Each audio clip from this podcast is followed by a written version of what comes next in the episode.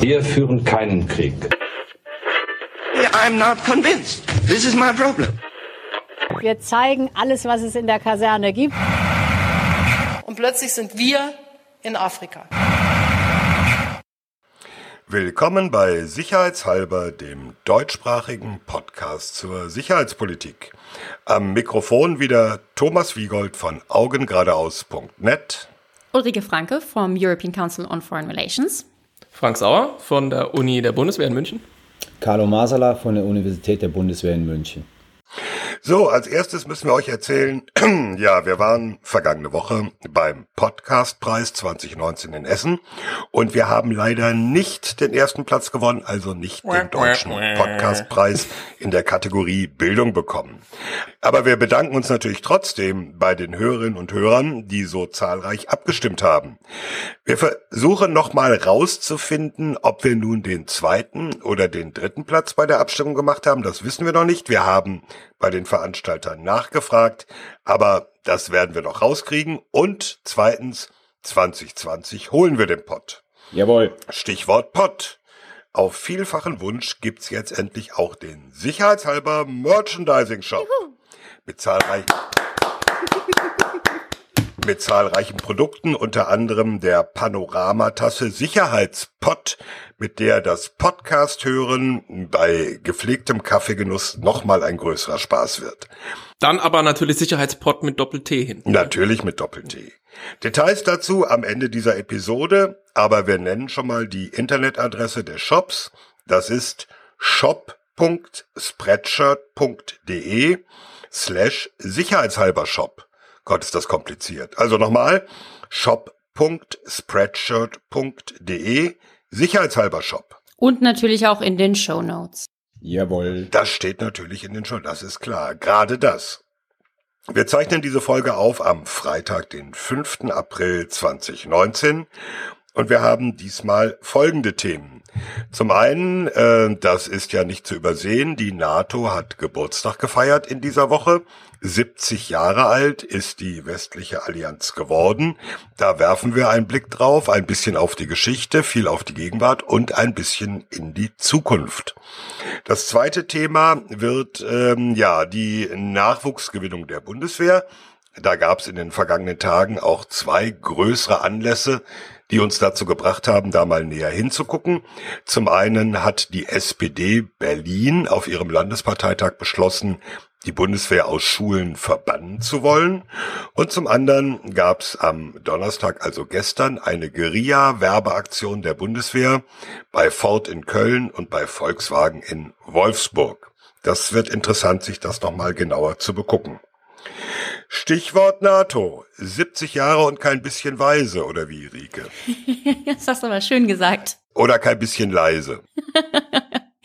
Genau, wir zeichnen diese Folge ja auf am 5. April 2019. Das heißt eben einen Tag nach dem 70. Geburtstag der NATO, der auch gestern in Washington, naja, so einigermaßen groß begangen wurde. Und das gibt uns eben den Anlass, das Thema nochmal grundsätzlicher anzugehen.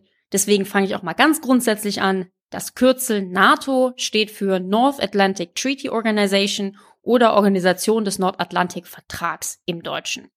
Das ist eine Organisation mit 29 Mitgliedern, also 29 Staaten des nordatlantischen Raums, darunter die zwei nordamerikanischen Staaten, USA und Kanada, plus 27 Europäer, darunter natürlich auch Deutschland.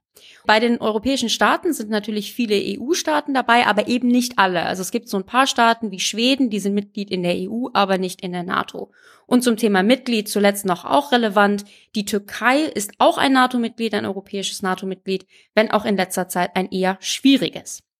Die NATO ist gewachsen in den letzten Jahrzehnten. Also das letzte Mitglied, das hinzugekommen ist, ist Montenegro. Das ist seit 2017 Mitglied. Und es gibt aktuell zwei Beitrittsstaaten, nämlich Bosnien und Herzegowina und Nordmazedonien.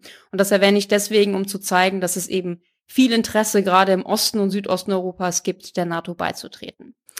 Die NATO wurde 1949 gegründet, also vor dem Hintergrund des Zweiten Weltkriegs. Und damals gab es zwölf Mitglieder, darunter vor allen Dingen die drei westlichen Siegermächte, also die USA, Großbritannien und Frankreich. Und die NATO war dann auch insbesondere während des Kalten Krieges zwischen den USA und der Sowjetunion oder eben zwischen dem Westen in Form der NATO und dem kommunistischen Osten in Form des Warschauer Paktes besonders relevant. Kernstück der Organisation ist der Nordatlantikvertrag. Das ist ein völkerrechtlicher Vertrag. Und ich habe die deutsche Fassung des äh, Vertrags auch mal vor mir. Der ist angenehm kurz, muss man sagen. Also der Vertrag hat 14 Artikel. Und das fängt an mit so grundsätzlichen Sachen wie die Parteien verpflichten sich, jeden internationalen Streitfall, an dem sie beteiligt sind, auf friedlichem Wege zu regeln.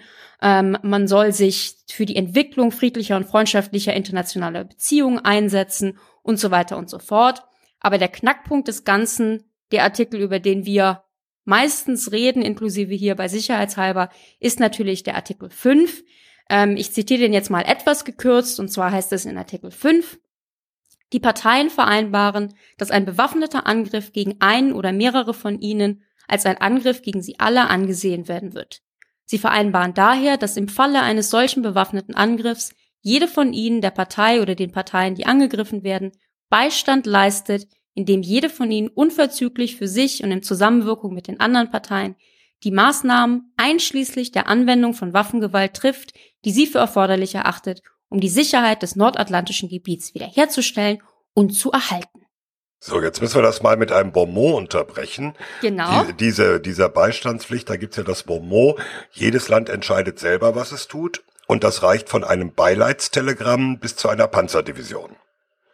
Das finde ich sehr schön, dass du das sagst, Thomas. Das hatte ich nämlich tatsächlich so auch in meinen Notizen, weil du das jedes Mal so schön sagst. Da hast du absolut recht. Denn natürlich ist das so ein, ein Beistandsartikel, aber es ist nicht so, als wenn einer angegriffen wird, die anderen dann notwendigerweise direkt äh, ihr Militär irgendwo anders hinschicken.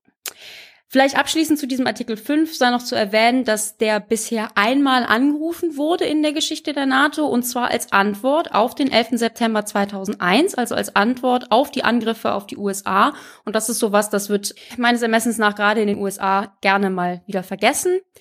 Und ähm, ich möchte ganz kurz mit dem Thema Lastenteilung abschließen. Da geht es um das inzwischen berühmte 2-Prozent-Ziel. Das 2%-Ziel sieht vor, dass jeder Mitgliedstaat der NATO 2% seines Bruttoinlandsprodukts für Verteidigung ausgibt. Wichtig, es geht hier nicht darum, dass 2% irgendwie an die NATO gezahlt werden müssen, sondern es geht darum, die eigenen Streitkräfte zu finanzieren und auszustatten. Das Ziel gibt es schon länger, aber vor allen Dingen wurde 2014 beim NATO-Gipfel in Wales ein Dokument verabschiedet, in dem sich eben die NATO-Staaten verpflichten, ihre Verteidigungsausgaben in Richtung dieser 2% zu bewegen. Ich packe das Dokument in die Show Notes.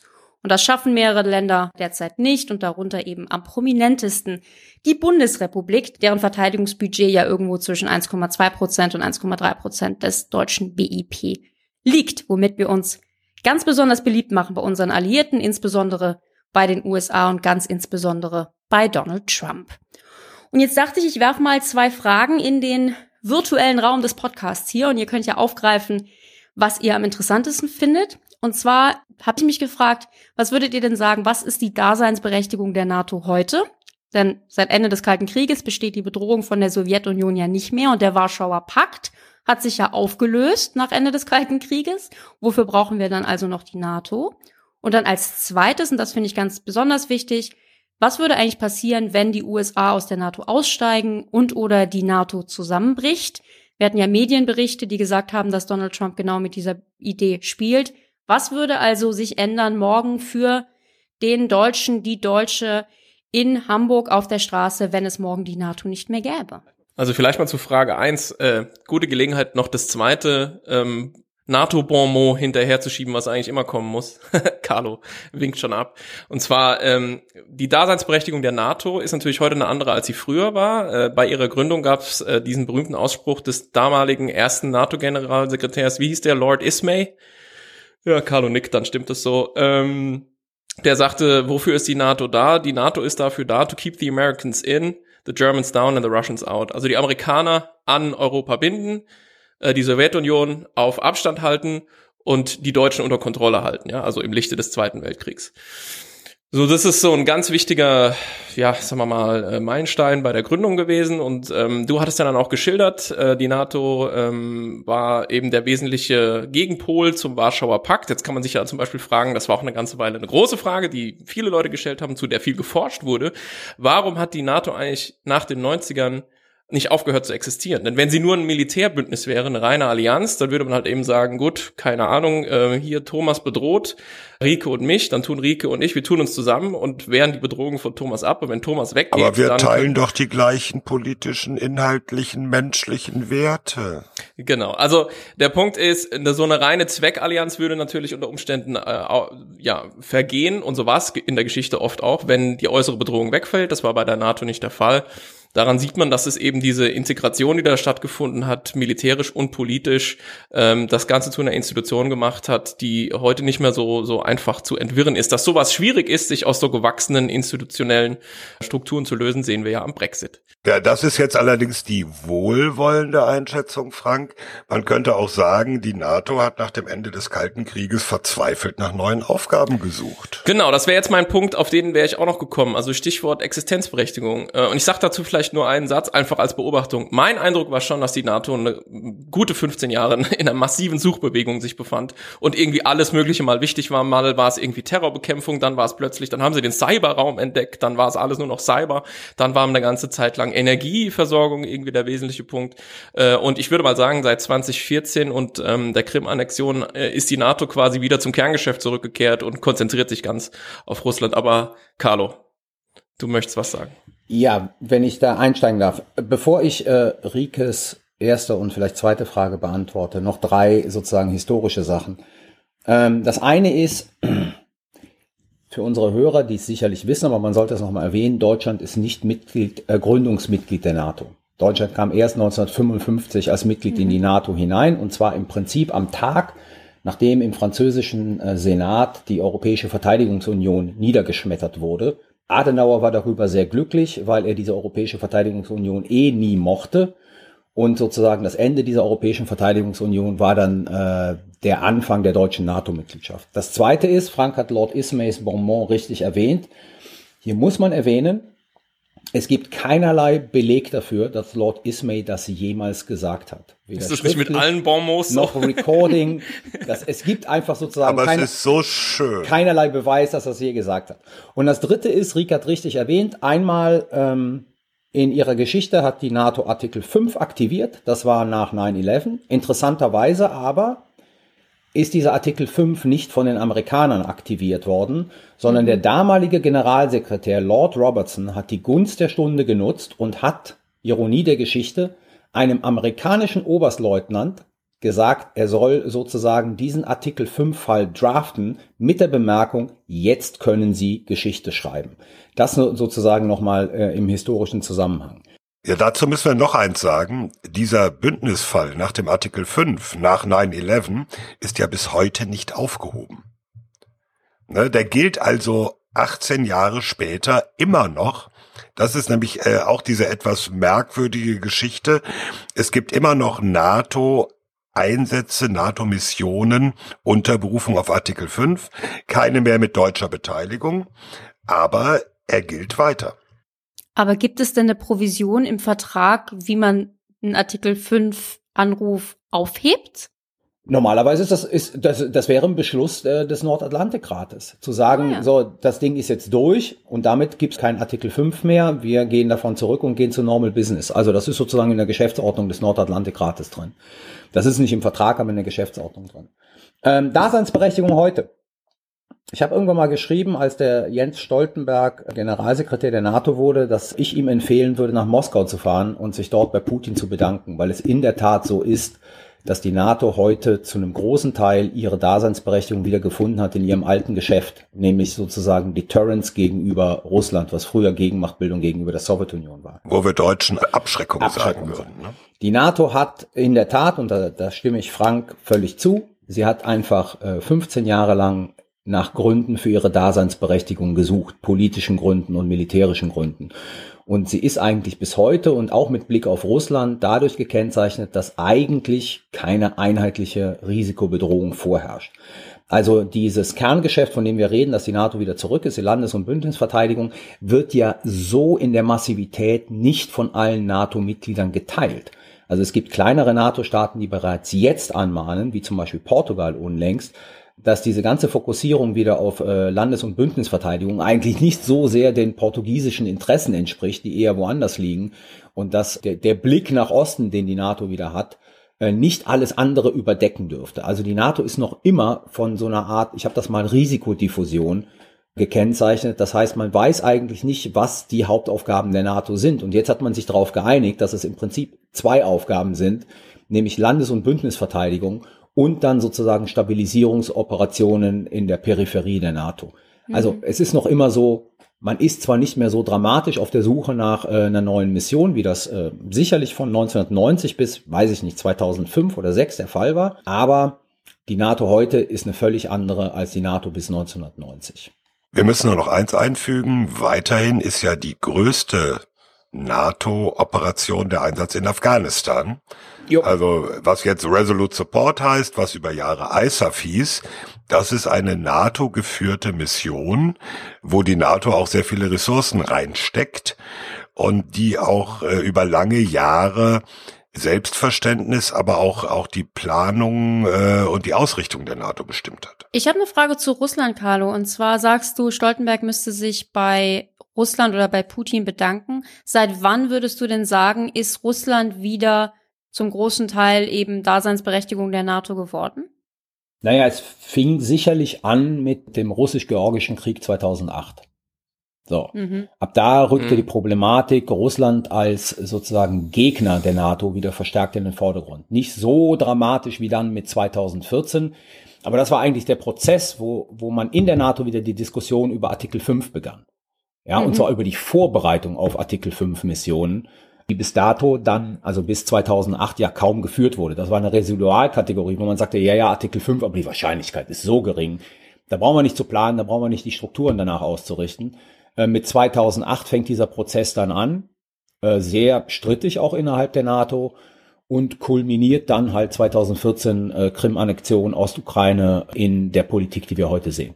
Mhm. Ich frage deswegen, weil ich in Vorbereitung auf diese Sendung nochmal ein Heft rausgekramt habe, und zwar ein Heft von aus Politik und Zeitgeschichte. Das kennen vielleicht einige auch diese Publikation, APUZ. Und die hatten eine Sonderausgabe zur NATO zum 60. Geburtstag, also 2009. Und als gute Studentin habe ich mir das aufgehoben und da nochmal reingeguckt. Und da gibt's einen interessanten Artikel von Johannes Warwick drin. Der charakterisiert eben auch so die Entwicklung der NATO und er identifiziert quasi drei Zeiträume, in denen sich die NATO verändert hat. Also er fängt an 1949 und sagt, das war so die Zeit, das ging bis 1989, da war klar, was ist das Bedrohungsszenario, wofür ist die NATO da.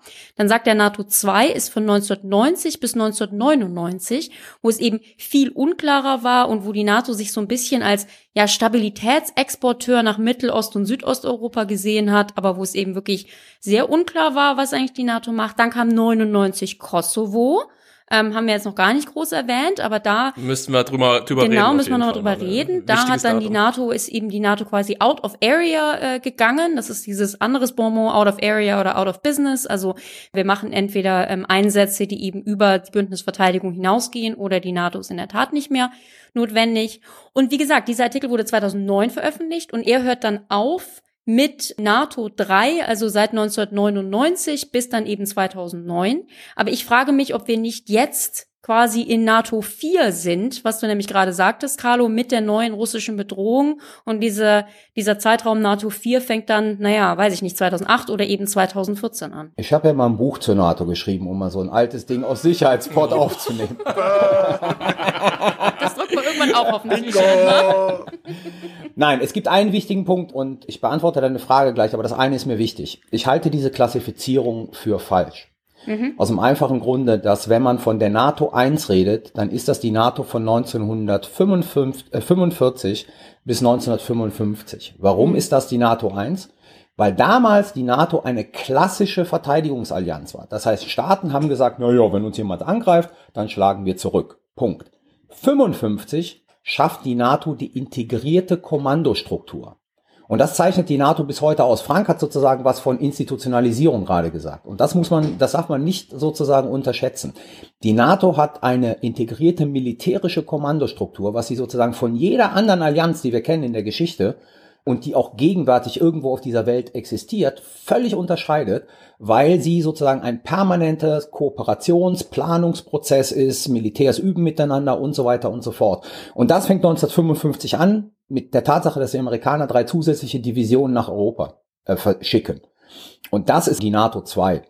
Weil das macht die NATO zu einer einzigartigen Organisation, was unter anderem auch erklärt, warum heute so viele Staaten an der NATO festhalten, obwohl sie vielleicht sozusagen mit der Politik der NATO nicht einverstanden sind, weil diese integrierte Militärstruktur ihnen massive Vorteile verschafft und Kosten reduziert. Ja? Ja, man hat eben Zugriff auf Informationen und so weiter, man hat einheitliche Standards, man Genau. gleicht das alles an Genau. und sowas. Ja, Standard, So, ja. Standard, super. Ich, ich erwähne mal als Beispiel nur für diese Kosovo, Kosovo, Kosovo, dass man nicht kommunizieren Ja, konnte. Kosovo ist ein Beispiel. Es geht auch auf, auf ganz kleiner Ebene. Wir haben ja in der letzten Folge über Mali geredet. Und ähm, zu Beginn des französischen Mali-Einsatzes kam dann relativ schnell die Bitte an die Verbündeten nach Luftbetankung für die französischen Jets. Nun sind die Franzosen in der NATO, Deutschland ist in der NATO. Und dann hieß es, ja, prinzipiell kann die Bundeswehr schon die französischen Jets betanken. Aber wir haben gar keine Zertifizierung dafür. Das müssen wir jetzt erstmal machen. Also es gibt da so manche Dinge, wo ich mich frage, ob diese gerühmte Standardisierung wirklich so äh, da ist, aber das ist dann Also äh, Randbemerkung. Standard, Standardisierung kann natürlich auch Bürokratisierung bedeuten, aber damit argumentierst du ja nur mehr in meine Richtung, nämlich dass diese Dinge einen unheimlichen Klebstoff entwickeln. Über Natürlich, Zeit. da hast du Ja, das führt halt genau, also das klebt die Sachen zusammen, deswegen ist Ja. es nicht so einfach, so ein Ding auseinanderzunehmen. Das war ja nur mein Punkt. Ja, okay. Könnten wir ganz kurz vielleicht Kosovo nochmal benutzen? Lasst uns doch mal, also wir sind ja wahrscheinlich sowieso schon verschrien als Fangirl, Fanboys von der NATO und so, aber was wären denn kritische Positionen, die man einwenden könnte? Also gibt Ja, äh, Kosovo. gibt ja Leute, die wollen die die wollen die NATO auflösen und sagen, das ist die, da wird im Prinzip die ganze Zeit nur Gewalt und Krieg exportiert und so. Ja, dann erklären wir doch Keine mal Ahnung. kurz das mit dem sogenannten Kosovo-Krieg, der ja nun ziemlich exakt vor 20 Jahren begonnen hat. Also vor 20 Jahren flog die NATO mit deutscher Beteiligung Luftangriffe auf Serbien vor dem Hintergrund der Vorgänge in der damaligen serbischen Provinz Kosovo. Da ging es um, um ethnische Vertreibung, da ging es um den Vorwurf von Massakern an der Zivilbevölkerung. Und die NATO hat eigenständig diesen Krieg begonnen, ohne Mandat äh, der UN, ohne Mandat des UN-Sicherheitsrats. Die NATO hat selbst erklärt, da müssen wir eingreifen, quasi ohne völkerrechtliche Grundlage und hat Bombenangriffe geflogen, bei denen auch serbische Zivilisten ums Leben kamen. Die Bundeswehr war dabei mit 236 Harmraketen zum Ausschalten serbischer äh, Flugabwehrstellungen. Also das war ein massiver Krieg, der aufgrund der völkerrechtlichen Situation natürlich den Gegnern der NATO, die ja rhetorische und auch ethische Munition geliefert hat, zu sagen, die NATO führt Kriege, ohne dass sie das darf. Inklusive Russland, die halten uns das ja heute gerne unter die Nase. Ne? Darf ich, darf ich dazu was sagen? Und da geht es mir gar nicht um die, um die Bewertung der Sinnhaftigkeit des Kosovo-Krieges. Aber ein großes, großes Missverständnis, auch völkerrechtlich gesehen. Die NATO ist keine regionale Organisation im Sinne von Kapitel 8 der Charta der Vereinten Nationen. Das heißt, die NATO per se ist nicht in ihrem Handeln abhängig von einem Mandat des Das ist richtig. Das ist ein, das ist ein ganz Ja, Moment, sie Punkt. unterliegt aber dem Gewaltverbot der UN-Charta auch als Institution. Ja, sie unterliegt dem Gewaltverbot der UN-Charta. In der damaligen konkreten Situation, und ich gebe das halt nur wieder, wie gesagt, ohne das zu bewerten, gab es eine NATO-Ratssitzung. Der damalige Generalsekretär der Vereinten Nationen ist in den NATO-Rat gegangen und hat in seiner Rede gesagt, es gibt Situationen, wo die internationale Gemeinschaft blockiert ist, dann müssen andere handeln. Und hat als Generalsekretär sozusagen der NATO auch ein Platzett gegeben, ihre Entscheidungen zu treffen. Das ist alles völkerrechtlich kompliziert, aber es ist wichtig, sozusagen festzuhalten, weil viele argumentieren so, die NATO kann nur handeln, wenn ein Mandat des Sicherheitsrates vorliegt. Die NATO ist keine regionale äh, Organisation gemäß Kapitel 8, glaube ich, ist das der Charta der Vereinten Nationen. Gut, ja, aber ja, okay. Ich sage nur, worauf sich die NATO beruft. Dann gab es das strategische Konzept von äh, Washington, in dem die NATO sich das Recht zugesteht, sich selbst zu mandatieren. Auch ein wichtiger Punkt, den man berücksichtigen muss. Also ich sage nur sozusagen von der ganzen Argumentation, man kann Kosovo politisch falsch finden. Aber sozusagen völkerrechtlich ist es nicht so einfach zu sagen, es gab kein Mandat des Sicherheitsrates, deswegen war das Ganze illegal. Gut, äh, ich glaube, das ist ziemlich umstritten, was du sagst, aber das lassen wir einfach mal so stehen. Ja. Das glaube ich auch. Also ich, ich jetzt ist hier kein Völkerrechtler dabei, deswegen lassen wir das mal beiseite, aber es scheint mir schon relativ viel Verrenkung. Frank, willst du das Argument zu, zum Kosovo-Krieg noch mal ganz klar sagen? Weil ich habe noch einen anderen Kritikpunkt an der NATO. Ja, ich sag's ganz kurz. Richtung. Also ich habe das immer so verstanden, dass die äh, Völkerrechtswidrigkeit so gut wie unumstritten ist. Ja, also ich habe immer so verstanden, Kosovo, der Einsatz der NATO da, war nicht vereinbar mit dem äh, geltenden Völkerrecht, aber man kann natürlich sagen, war es vielleicht illegal, aber trotzdem legitim. Darüber, über diese andere Ebene könnte man dann eben nochmal gesondert diskutieren. Jetzt die Völkerrechtswidrigkeit in dieser Form mit einigen, mit einigen Verrenkungen äh, dann als weniger klar darzustellen, als ich sie bis jetzt äh, wahrgenommen habe, äh, das habe ich gerade jetzt zum ersten Mal gehört, muss ich sagen. Äh, aber ich meine, so oder so, egal wie man es jetzt bewertet, es ist ein wichtiges Datum. Es fällt der NATO immer wieder auf die Füße, muss man klar sagen. Also wir kriegen das, also die NATO kriegt es ja dann auch immer wieder von Russland, ich habe es vorhin schon mal kurz erwähnt, um die Ohren gehauen. Und insofern ist es halt wichtig, dass man, dass man drüber spricht. Ich wollte auch gar nicht unbedingt so den Blick auf Kosovo verengen, sondern grundsätzlich nochmal ja so den Anschluss geben, was könnte man denn auch noch kritisch sehen? Und ich meine, du hast noch einen Punkt, sagst du, ne, Rike, dann schieß mal los. Äh, ich habe noch einen, der geht allerdings in eine etwas äh, andere Richtung. Und zwar frage ich mich, ob nicht eine Kritik, die man der NATO machen könnte, auch ist, dass wegen der NATO, durch, der, durch die NATO, Europa und Deutschland sich über lange Jahre und Jahrzehnte so sicher haben fühlen können, dass sie sich mit den ganzen Problemen der Welt oder den Gefahren eigentlich nicht wirklich auseinandersetzen mussten. Und dass wir jetzt erst langsam uns wieder überlegen, ha, ist ja vielleicht doch ein bisschen gefährlich, die Welt. Und das geht natürlich jetzt direkt in diese zweite Frage, nämlich, was machen wir eigentlich, wenn es die NATO nicht mehr gibt, beziehungsweise wenn die USA unter Trump oder auch aus anderen Gründen aussteigen. Und ich glaube, da wollte Carlo was zu sagen.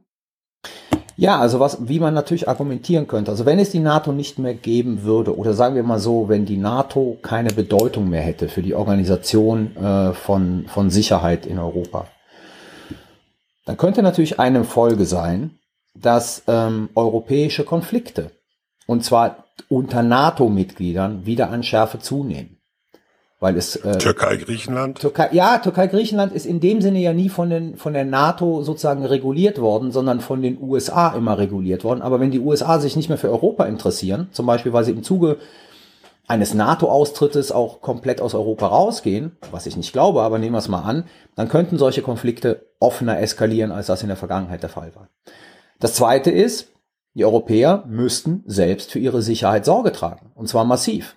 Und das würde bedeuten letzten Endes, es würde ungleich viel mehr kosten. Es wird demnächst eine Double-I-Double-S-Studie rauskommen, die mal das Ganze äh, zahlenmäßig durchdekliniert, was das eigentlich bedeuten würde für Europa, ähm, sich selbst zu verteidigen. Ja, und zwar nur im konventionellen Bereich. Da reden wir von einem dreistelligen Milliardenbetrag der da sozusagen an die Hand genommen werden müsste. Und dann haben wir noch immer die Nuklearfrage nicht geklärt.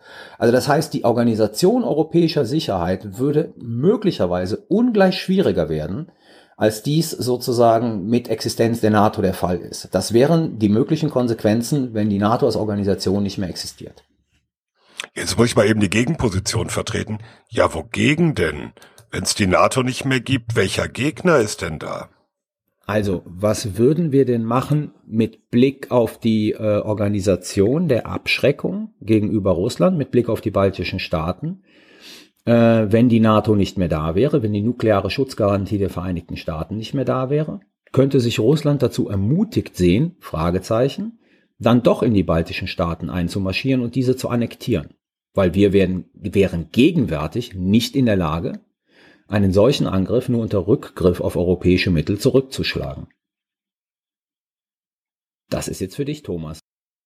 Ja, äh, okay, ich habe ja nur die Frage gestellt, weil man sie fragen muss, äh, stellen muss. Ähm, ich will dazu auch noch einwerfen, dass der General AD Braus, der frühere beigeordnete Generalsekretär der NATO, die Tage mal die Zahl in den Raum geworfen hat, wenn wir eine rein europäische Verteidigung organisieren müssten, dann wären wir nicht mehr bei der Debatte über zwei Prozent vom Bruttoinlandsprodukt, sondern bei der Debatte über fünf Prozent. Also das, äh, um das zu demonstrieren, wie ungleich teurer das wäre. Man muss allerdings auch sagen, und das sollten wir nicht vergessen, dass auch die Europäische Union eine Beistandsverpflichtung in ihren Verträgen hat. Äh, so ähnlich wie die NATO, ich glaube sogar noch ein bisschen schärfer formuliert. Die ist bis, bislang auch nur einmal angerufen worden, und zwar von Frankreich nach dem äh, Terrorangriff auf das Bataclan in Paris und wurde unter anderem dann, da hatten wir beim Thema Mali drüber geredet, äh, mit herangezogen für die deutsche Unterstützung in Mali. Aber das ist eine Randgeschichte, da kann man wahrscheinlich auch noch einen ganzen Abend drüber reden. Das Fass sollten wir jetzt nicht aufmachen. Rike will das Fass trotzdem aufmachen. Nee, ich will zurück zu der Frage, ähm, weil quasi den ersten Teil deiner Antwort, Thomas, und zwar, um das zusammenzufassen, hieße das also, für den Passant in Hamburg, den ich vorhin angesprochen habe. Morgen geht die NATO, äh, löst die NATO sich auf. Was bedeutet das für ähm, Otto Normalverbraucher Lieschen Müller im deutschen Land? Da haben wir jetzt quasi zwei Sachen rausgearbeitet, nämlich wenn es die NATO nicht mehr gäbe, hätten wir eine massiv erhöhte Sicherheitsbedrohung. Jo. Und möglicherweise oder wahrscheinlicherweise würden sich die Steuerausgaben für Verteidigung ganz massiv erhöhen müssen. Und das ist ja das, was die Deutschen so ganz besonders gar nicht wollen. Wollte ich nur noch mal so zusammenfassen. Das wäre ganz, ganz, ganz konkret so. Es sei denn natürlich, das müssen wir eben auch noch äh, mit ins Auge halten. Es gab ja regelmäßig Umfragen auch in den letzten Tagen wieder. Wie sehen denn die Deutschen diese Beistandsverpflichtung in der NATO? Äh, konkret dann runtergebrochen auf die Frage, wenn es einen Angriff zum Beispiel auf die baltischen Länder gibt, sind die Deutschen bereit, äh, damit äh, diese Länder zu verteidigen. Und äh, die Zahlen sind dann teilweise ein bisschen erschreckend, so nach dem Motto, ja, was haben wir mhm. denn mit äh, dem Baltikum zu tun? Also ähm, da ist ähm, das Interessante ist eine Generation, die nicht wie äh, ich als alter Sack den Kalten Krieg noch miterlebt hat und erlebt hat, dass äh, die deutsche Verteidigung mit vielen NATO-Partnern in Deutschland organisiert wurde, dass das im Umkehrschluss jetzt auch heißt, äh, auf Deutschland kommt da eine Verpflichtung zu, dass äh, das so nicht mehr wahrgenommen wird.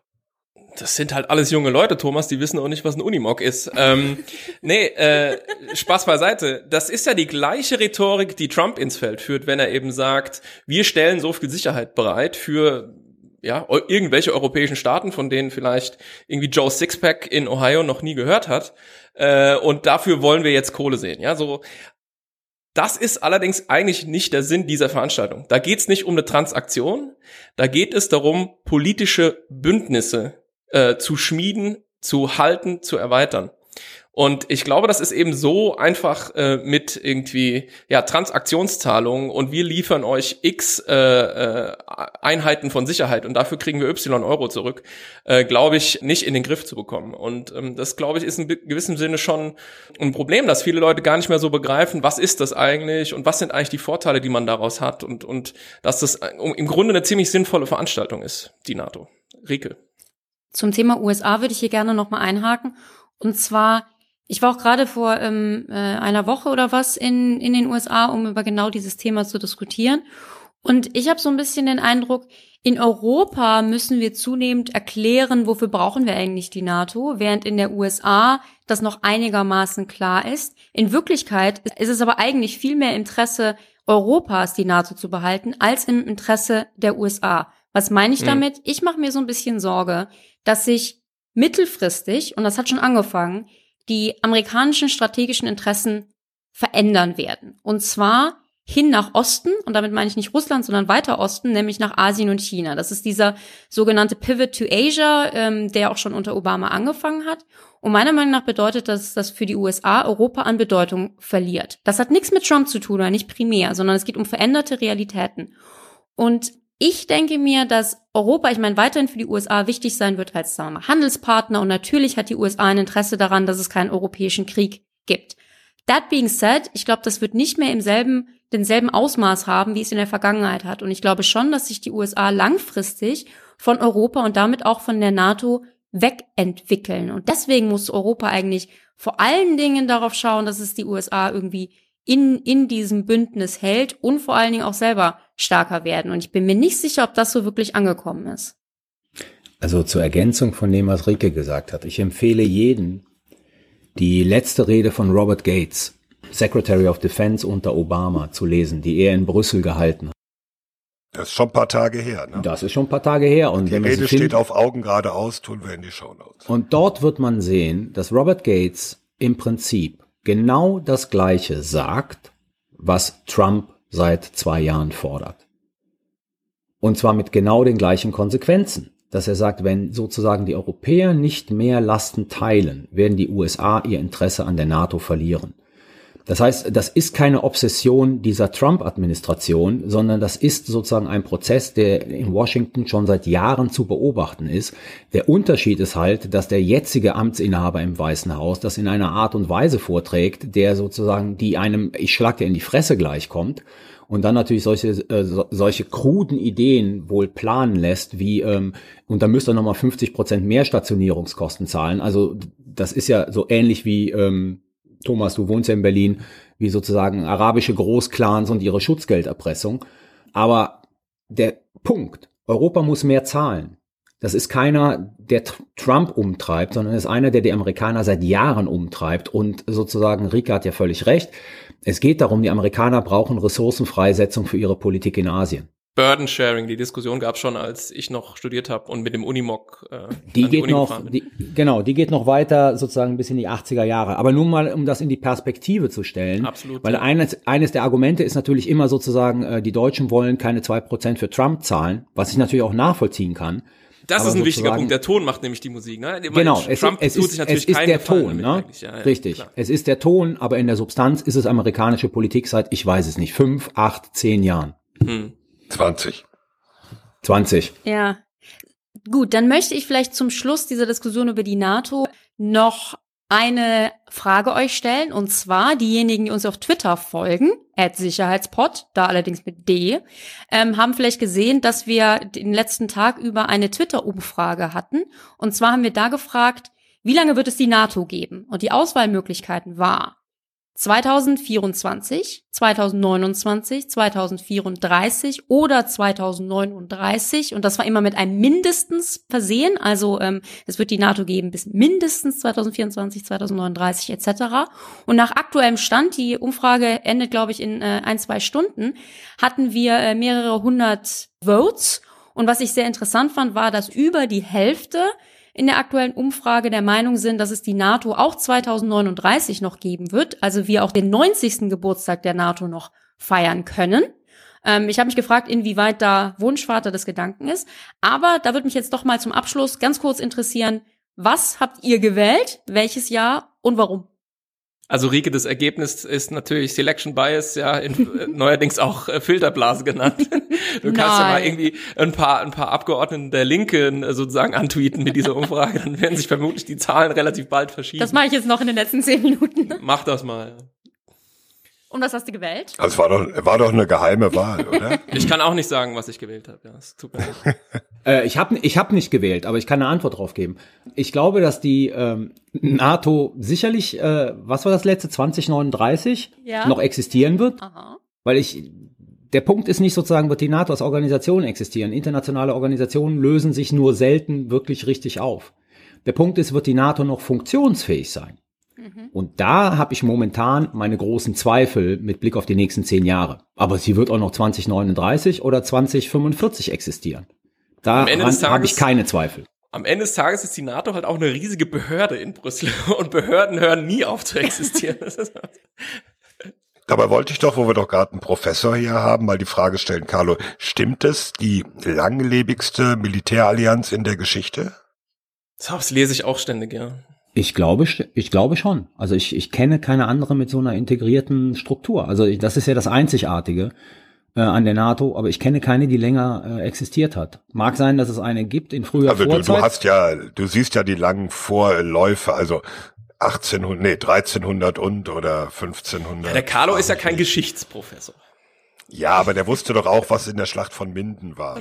Hat er nachgeguckt. Und die war se- 1634. Also bei Thomas? Wiegold habe ich immer die Vermutung, das ist eine Fangfrage, um mich aufs Glatteis zu führen. Wenn ich mich jetzt festlege, es gab nie eine langlebigere, dann sagt er, ja, aber ich habe damals in Augen geradeaus, und zwar in der Version 1648, damals einen Artikel über das Heilige Römische Reich geschrieben, die dauerten 90 Jahre. Nein, keine Ahnung. Ich denke, es ist die längste. In diesem Sinne, nächstes Thema. Ja, ich glaube, über die NATO werden wir bei Gelegenheit sicherlich auch noch weiter reden. Unter anderem deswegen, weil es ja nicht nur um die zwei Prozent geht, die hier debattiert werden, sondern auch um die Frage, was die Bundeswehr der NATO für die nächsten Jahre an Fähigkeiten zugesagt hat. Das wird nämlich auch nochmal ein hübsches Thema mit den ganzen Divisionen, den ganzen Schiffen und den ganzen Geschwadern. Aber ich sehe schon, da reden wir bei Gelegenheit drüber. Gut, äh, NATO existiert jedenfalls, solange diese Sendung läuft äh, und solange ihr das hören könnt, sehr wahrscheinlich noch weiter. Und dann wollten wir etwas closer to home, näher drüber reden, was sozusagen vor unserer Haustür passiert, nämlich über die Bundeswehr und das, was sich in den vergangenen Tagen mit äh, Stichwort Nachwuchswerbung, Stichwort Bundeswehrpräsenz getan hat. Äh, Carlo, du hast dich, glaube ich, am meisten aufgeregt über diesen Beschluss der SPD in Berlin. Kannst du mal kurz erläutern, was ist eigentlich Sache? Ja, die SPD in Berlin hat auf ihrem Landesparteitag einen Beschluss gefasst, der im Wortlaut da heißt, also sinngemäß wiedergegeben, dass militärische Organisationen nicht an Berliner Schulen werben dürfen. In der Antragsbegründung, die nicht mitbeschlossen wurde, sondern der Antrag lautet halt, militärische Organisationen dürfen nicht werben. In der Begründung äh, für diesen Antrag wird explizit auf die Vorträge, die die Bundeswehr an Berliner Schulen ähm, hält, und da wird, und ich halte das für einen Tippfehler, da wird von Jungoffizieren geredet, die, die meinten aber Jugendoffizieren. Also es wird explizit auf die Bundeswehr verwiesen und sozusagen auf das, was man ihr dort unterstellt, nämlich, dass diese Jugendoffiziere äh, Nachwuchsrekrutierung an den Schulen betreiben.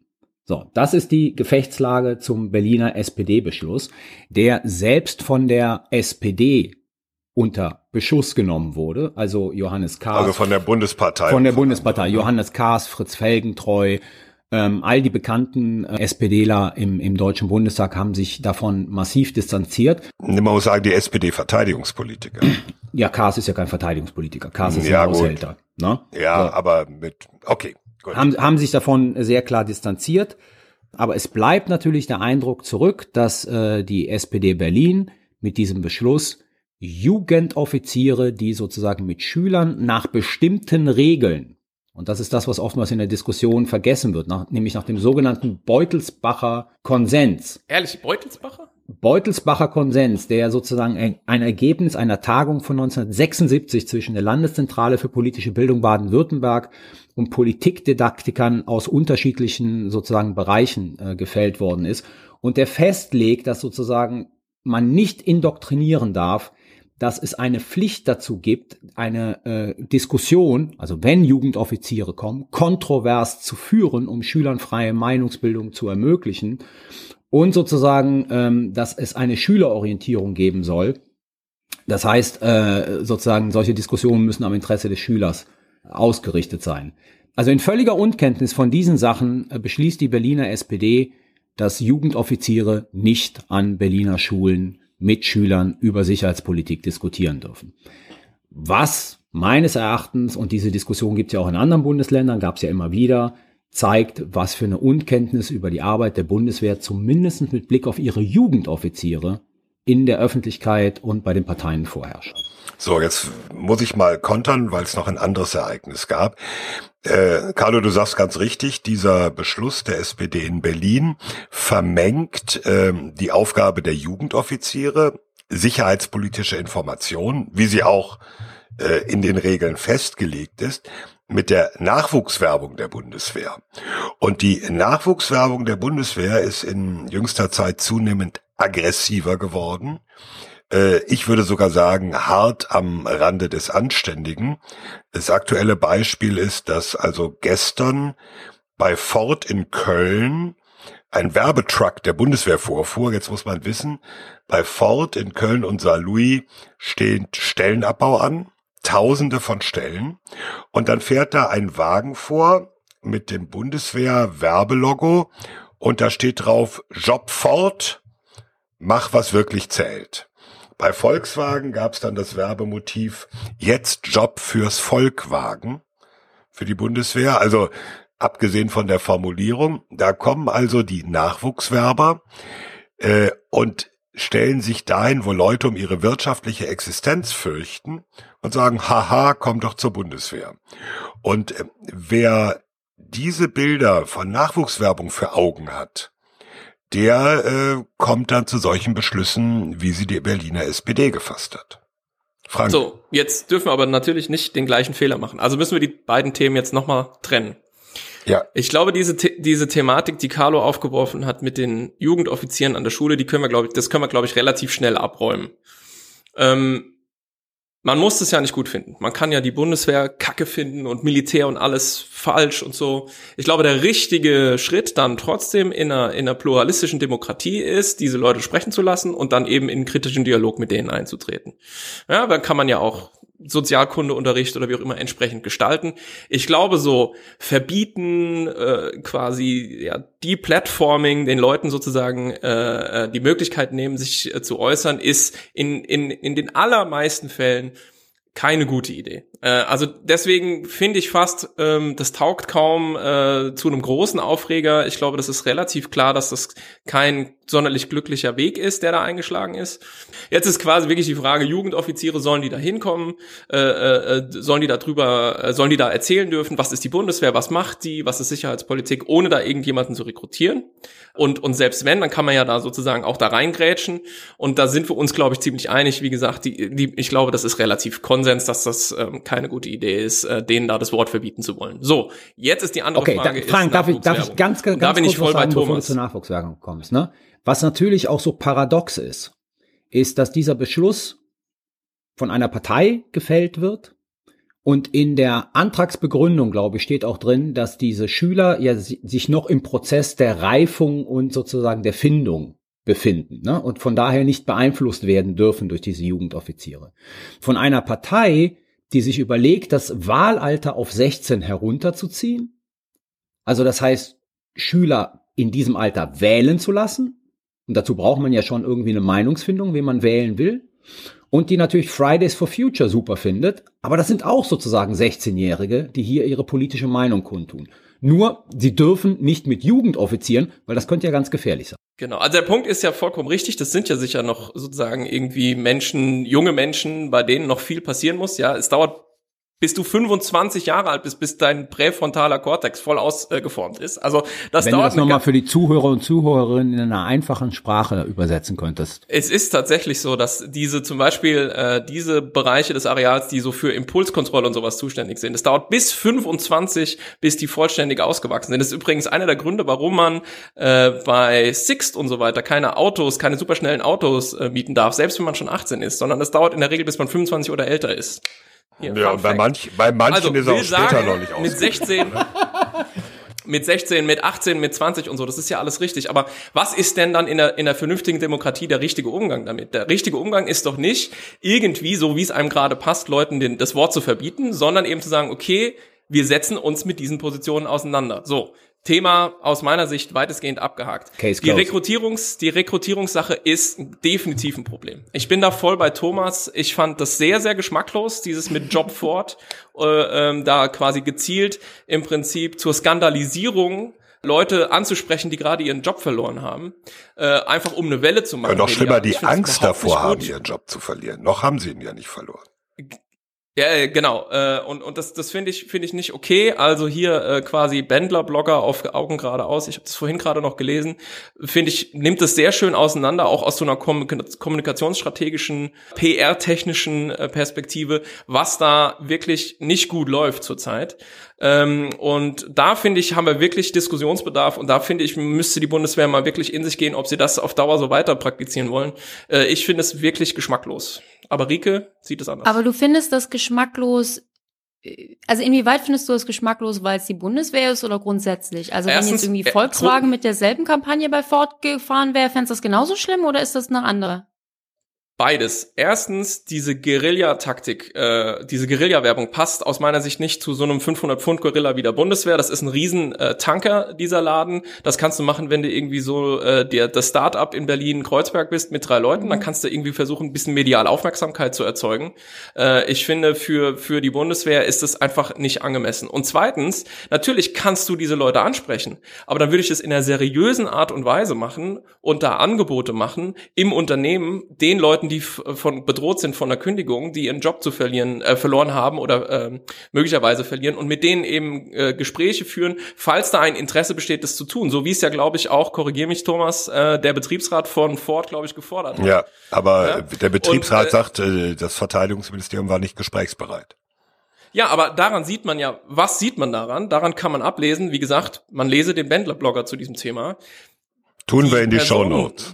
Die Personen, die da äh, äh, von Jobverlust bedroht sind, sind ja gar nicht die, die primär angesprochen werden sollten. Die waren der Resonanzraum. Die wurden im Prinzip benutzt, um so eine, um so eine äh, ja Guerilla-Werbekampagne äh, zu inszenieren. Und damit muss ich sagen, habe ich ein Problem. Ich finde das in der Tat geschmacklos. Ja. Ja, zum Vergleich, ich fand das sehr schön, was ein Kommentator auf Augen geradeaus zu dem Thema geschrieben hat. Er sagte, man müsste sich nur mal vorstellen, VW würde am Flughafen Köln-Bonn, militärischer Teil, wo die Leute aus Afghanistan zurückkommen, ein äh, Schild aufstellen, lieber Wolfsburg statt Afghanistan kommt zu VW. Das würde ja äh, auch sehr merkwürdig ankommen. Also ich bin gespalten, weil ich die Argumentation von euch beiden nachvollziehen kann. Aber das ist jetzt mein persönliches Ding. Ich finde, die Bundeswehr macht relativ kontroverse und innovative Sachen in letzter Zeit in diesem Bereich. Ich finde die Plakate funny. Ich sehe die Problematik. Ja, also ich will jetzt nicht sagen, sozusagen, ihr habt beide völlig Unrecht. Aber sie bringt sich als Arbeitgeber ins Gespräch. So. Und zwar auf eine Weise, wie man es, glaube ich, heute machen muss, um mediale Aufmerksamkeit zu erz- erzielen und nicht sozusagen über irgendwelche OPZs oder andere äh, Behörden, äh, die, wo du schon reingehst und Plack bekommst, Musst weil erklären, das so die 70er OPZ Jahre. Bauten sind. Offiziersprüferzentrale. So. Also von daher, ich bin da gespalten. Ich sehe die Problematik, ich, äh, ich sehe die Geschmacklosigkeit, aber ich sehe sozusagen auch das Innovative und das sich ins Gespräch bringen. Und natürlich hat der Bentler-Blogger recht, wenn er sagt, eigentlich ist VW oder Quatsch, Ford in diesem Falle, VW dann in dem anderen Falle, nur der Resonanzraum, um es dann damit in die Bildzeitung oder halt in Köln in die Express zu schaffen, um damit dann mediale Aufmerksamkeit zu erzielen. Also es ist eine Gratwanderung. Ich sehe, ich sehe was Positives, ich sehe aber auch sozusagen die, die ethisch äh, grenzwertigen ähm, Probleme. Aber nur ein Satz noch zum Hinterherschieben. Ähm, das mag ja sein, dass das irgendwie ganz pfiffig ist und so, aber es bleibt ein Punkt. Die Bundeswehr sind, das ist, ist eine Institution, das sind die deutschen Streitkräfte. Das ist nicht irgendwie Adidas oder so, die halt mal so eine Aufregerwerbung hatten oder Benetton oder was ist da irgendwie. Ja, so, als ich noch jung war. Bennett. Damals, ja, da gab's, die, hatten, die, ja, die, Benetton. hatten, die hatten immer so, die Genau. hatten immer so Kampagnen und dann, ja. Mit den HIV-Kranken, die abfotografiert worden sind und sowas, ja. die Bundeswehr sind einfach die deutschen Streitkräfte. Da habe ich einen anderen äh, Standard dran. Das ist kein Privatunternehmen. Und ich finde, das ist ein Problem, wenn man sich nach außen äh, so präsentiert. Die, das ist ja eine ernsthafte Angelegenheit, Streitkräfte. Absolut richtig, aber Aber findest du, das wirkt nicht ernsthaft genug? Also ich, ich finde, ich finde es, ich finde es sehr schwierig, weil ich bin halt schon auch der Meinung, die Bundeswehr braucht mehr Leute und muss rekrutieren und die befindet sich halt de facto in einem Wettbewerb mit anderen Unternehmen. Und da Aber kann doch man, nicht auf gleicher Ebene. Das ist ja genau mein ja, Punkt.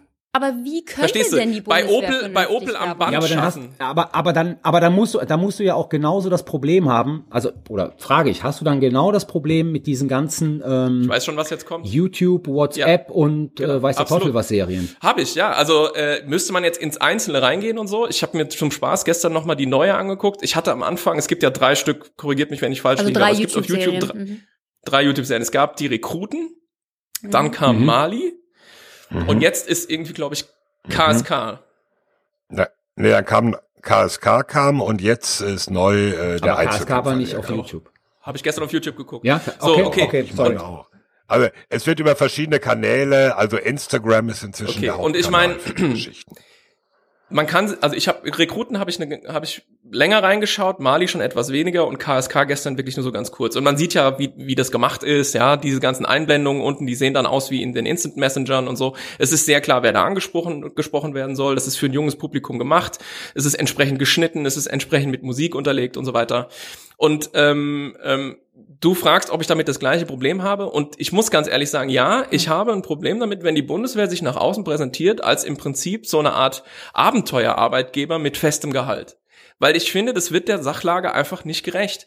Bei Opel am Band schaffen oder bei Siemens irgendwie Ingenieur im Büro oder so, das ist einfach nicht das Gleiche. Also ja, die Bundeswehr befindet sich natürlich in, in, einer, in einer Konkurrenz. Sie konkurriert um junge Leute, die sie gewinnen will, aber sie ist eben nicht genau so wie jedes andere beliebige Unternehmen im Land. Und ich finde, das Nein, wird mir da nicht klar genug rausgestellt. Ja, also äh, I beg to differ. Ähm, also ich habe nur die Rekruten gesehen. Ne? Und also zumindest was mir bei den Rekruten aufgefallen ist, dass nach Jahren der Werbung Waffen eine Rolle Mhm. gespielt haben. Das hat früher bei der Bundeswehr nicht stattgefunden. Die haben, die haben geworben und du hast gedacht, du gehst irgendwo hin und da gibt's keine Waffen. So. Zweitens fand ich bei den Rekruten eigentlich ganz gut, die auch dargestellt zum Beispiel, dass das nicht nur Fun ist, sondern auch teilweise recht dumm und öde, was da passiert. ja? Ja, ist Ja, so ja, in der ja, Grundausbildung. stimmt, ich meine, da, da waren halt Lehrläufe Mhm. dabei, da waren halt Leute dabei, die rausgeschmissen wurden. Also ich fand das schon realitätsnah als all das, was ich an Bundeswehrwerbung von den letzten, weiß ich nicht, 15 Jahren kenne. Und von daher kann ich diese Kritik nicht ganz nachvollziehen. Ich muss allerdings auch gestehen, ich habe Mali nicht geguckt und diese Einzelkämpfergeschichte habe ich jetzt auch nicht geguckt. Ja, ich beziehe mich nur auf die Rekruten. Da konnte ich die Aufregung nicht so ganz verstehen drum, weil ich dachte, naja, es ist nicht so unrealistisch an dem, was wir beide ja auch kennen, sozusagen von, von dem, was wir mit unseren Studenten erleben. Mhm. Ja? So, und da finde ich das ein realistisches Bild und ich finde, und das mag jetzt so ein, ich sag's jetzt mal ganz blöd, ne? Rike ist von uns die Jüngste. Wenn es bei der funktioniert, dann zeigt es Mission accomplished, weil es genau auf sozusagen eine noch jüngere Generation als Rike abzielt. Ja, aber das heißt ja, äh, egal, Hauptsache es hat irgendeinen Erfolg, dann kann man alles machen. Ja, Nein, ich genau- glaube, es, es, es, ich glaube, es gibt sicherlich Grenzen. Ich halte diese, diese Ford-Geschichte jetzt auch. Ich habe es gesagt, ich halte das für einen Grenzfall. Ja, also sozusagen mit der, mit der Jobangst von Leuten irgendwie zu spielen, aber letzten Endes darüber hinaus eigentlich nur mediale Öffentlichkeit erzielen zu wollen, halte ich für einen Grenzfall. Ich bezog mich jetzt auf diese ganzen Geschichten wie Rekruten, Mali und äh, KSK, wo ich sage, das finde ich eine Werbung, die spricht junge Leute an, ähm, und darum geht's. Darum geht's wirklich. Und sie zeigt nicht jetzt ein super verfälschtes Bild der Bundeswehr. Okay, äh, ich glaube, zu einer Einigung kommen wir an der Stelle nicht. Wir warten mal auf die nächsten äh, Serien und die nächsten Aktionen. Ähm, ziehen wir mal einen Strich drunter. Rike, machst du uns ein Fazit der beiden Themen? Aber gerne. Also in dieser elften Folge von Sicherheitshalber haben wir über zwei Themen gesprochen. Zum einen die NATO, zum anderen das Thema ja, Rekrutierung, äh, gerade Jugendrekrutierung äh, durch die Bundeswehr. Bei der NATO will ich sagen, wir sind zum Schluss gekommen, die NATO hat eine Daseinsberechtigung weiterhin und es ist nicht im Interesse von Lieschen Müller und Otto Normalverbraucher, die NATO abzuschaffen. Äh, wir glauben auch, dass die NATO weiter bestehen wird, es aber die Gefahr gibt, dass sie äh, über die Jahre an Kraft und Kohäsion verlieren könnte und das könnte potenziell richtig teuer werden. Zum Thema Rekrutierung, da ja, würde ich sagen, wir hatten eine ziemliche Unei- Uneinigkeit und die Frage, wie sollte und wie darf und wie kann die Bundeswehr für neue Rekruten werben. Es bleibt eine offene und die würde ich fast eigentlich ganz gerne an unsere Hörer zurückgeben. Ähm, wenn ihr da Ideen habt, äh, wie die Bundeswehr das machen sollte oder auch nicht darf, dann gerne auf Sicherheitspod, also äh, auf Twitter als Sicherheitspod oder per E-Mail. Wir sagen das ja am Ende alles noch, wie man uns erreichen kann. Oder bei Augen geradeaus. Oder bei Augen geradeaus, da wird ja sowieso generell gerne viel ähm, kommentiert. Genau, da gerne uns schreiben zum Thema Werbung der Bundeswehr, weil, also ich bin da relativ gespalten, muss ich zugeben. Ja, danke. Damit wird es Zeit für unseren Sicherheitshinweis. Sicherheitshinweis. Mein Sicherheitshinweis gilt heute der gestern erfolgten Ankündigung von Annegret Kramp-Karrenbauer, dass die nächsten Werkstattgespräche ähm, zu dem in, innerhalb der CDU zu dem Thema Dienstpflicht geführt werden. Das heißt, wir bekommen eine Diskussion und möglicherweise auch eine Positionierung der CDU ähm, über die Frage, ob eine allgemeine Dienstpflicht demnächst eingeführt werden sollte, und zwar äh, entweder verpflichtend oder freiwillig. Ähm, ich finde den Terminus Dienstpflicht ein bisschen altbackend, weil er ähm, ja sowas wie Zwang suggeriert.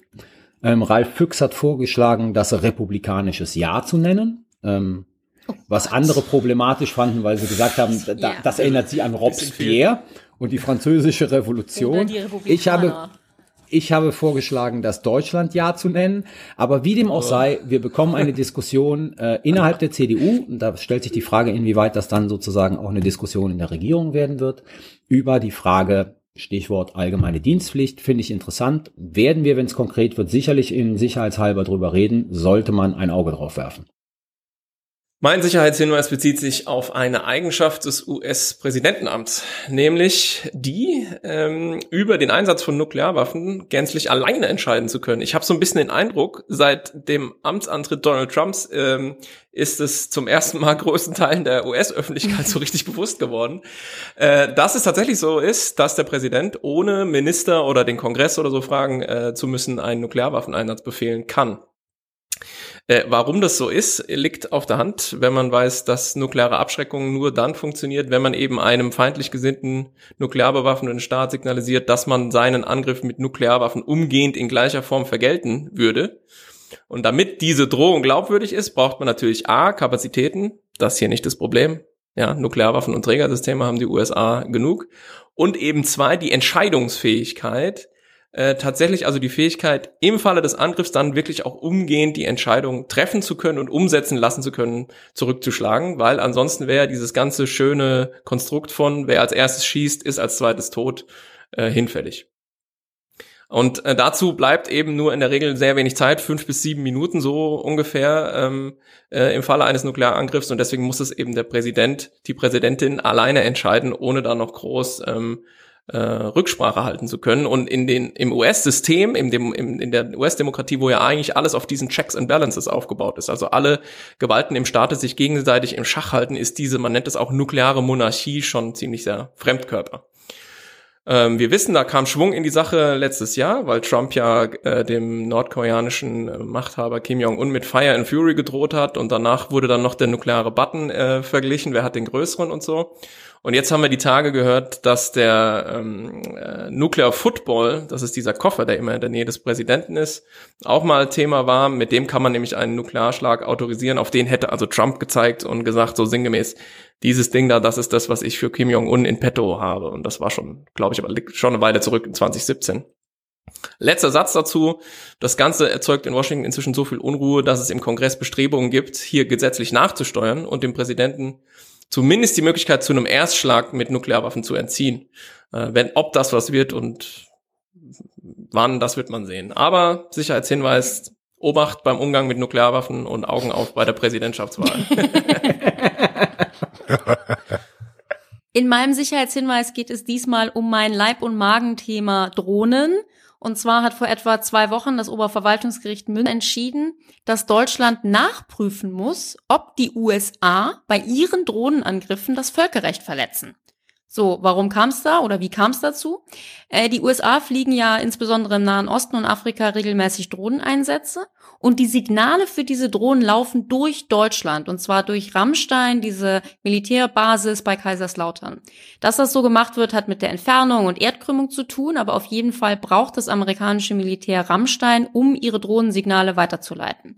Und jetzt hat ein Mann aus, den Je aus dem Jemen, der bei einem Drohnenangriff mehrere Familienangehörige verloren hat, genau wegen dieser Drohnensignalweiterleitung gegen Deutschland geklagt und in Münster zumindest zum Teil Recht bekommen. Und zwar urteilte das Gericht, dass Deutschland aktiv nachforschen muss, ob die USA bei ihren Drohneneinsätzen in Jemen unter Nutzung von Rammstein das Völkerrecht wahren und sollten sich Rechtsverletzungen zeigen, müsse die Bundesregierung bei den USA auf die Einhaltung des Völkerrechts hinwirken. Was das jetzt konkret heißen wird, ist bisschen unklar. Es besteht auch die Möglichkeit einer Revision. Trotzdem finde ich eine durchaus relevante und interessante Entscheidung und daher mein Sicherheitshinweis für diese Folge. Danke. Mein Sicherheitshinweis. Wir haben seit dieser Woche oder bekommen wieder eine Debatte über die Ausweitung der Militärseelsorge. Neben den schon traditionellen katholischen und evangelischen Militärgeistlichen soll es, das ist eigentlich unstrittig, äh, Militärrabbiner geben in der Bundeswehr. Erstmals seit rund 100 Jahren wieder in den deutschen Streitkräften. Das gab es ja zum Beispiel im Kaiserreich, auch während des Ersten Weltkrieges. Ähm, also für die rund 300 jüdischen Soldaten in der Bundeswehr äh, eine kleine Zahl von Rabbinern, aber das gehört dann auch dazu, für die geschätzt rund 3000 Muslime in der Bundeswehr soll es auch Militärimame geben. Das ist natürlich ähm, im Gegensatz zu den Rabbinern ein Reizwort in der politischen Debatte in Deutschland, weil insbesondere von rechts natürlich Muslime ein bisschen auch als Feindbild gesehen werden. Und äh, das Interessante ist, dass in dieser Woche das Verteidigungsministerium erst mitteilte, jawohl, es gibt Rabbiner und wir planen auch muslimische Geistliche. Das ist komplizierter als bei christlichen und jüdischen Geistlichen, weil es keine zentrale muslimische Ansprechstelle in Deutschland gibt, mit der man einen Vertrag darüber schließen könnte. Das wird rechtlich umgangen. Dann hieß es, ähm, sie müssen die deutsche Sprache beherrschen, eigentlich eine Selbstverständlichkeit, aber sie müssten auch in Deutschland theologisch ausgebildet sein, da wird's eng. Und einen Tag später legte die Verteidigungsministerin nach und sagte, sie müssen auch die deutsche Staatsangehörigkeit haben. Also eine gewisse Verschärfung ist da drin. Ähm, mal gucken, wo die Debatte noch hinführt. Ähm, ich glaube, muslimische Militärgeistliche, das wird wird noch ein Reizwort werden für viele innerhalb und außerhalb der Bundeswehr. Deshalb mein Sicherheitshinweis. Sicherheitshinweis. Damit sind wir auch am Ende dieser elften Folge von Sicherheitshalber. Mir bleibt noch zu sagen, Sicherheitshalber kann man überall hören und abonnieren, wo es Podcasts gibt, iTunes, Spotify. Ihr kennt das alles. Wenn euch der Podcast gut gefällt, erzählt es euren Freunden und Bekannten weiter, bewertet uns mit fünf Sternen, mehr geht ja leider nicht, aber das hilft neuen Hörerinnen und Hörern, diesen Podcast euch zu finden. Ähm, die Statistik sagt noch ein paar Fünf-Sterne-Bewertungen und dann haben wir 100 davon auf iTunes. Das würde uns richtig freuen.